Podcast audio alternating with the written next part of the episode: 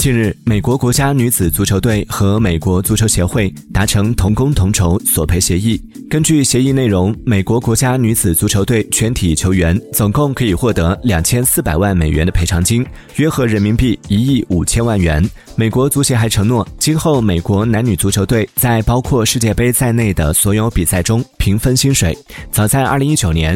美国国家女子足球队起诉美国足协，在奖励和比赛条件方面存在性别歧视，向足协索赔六千六百万美元。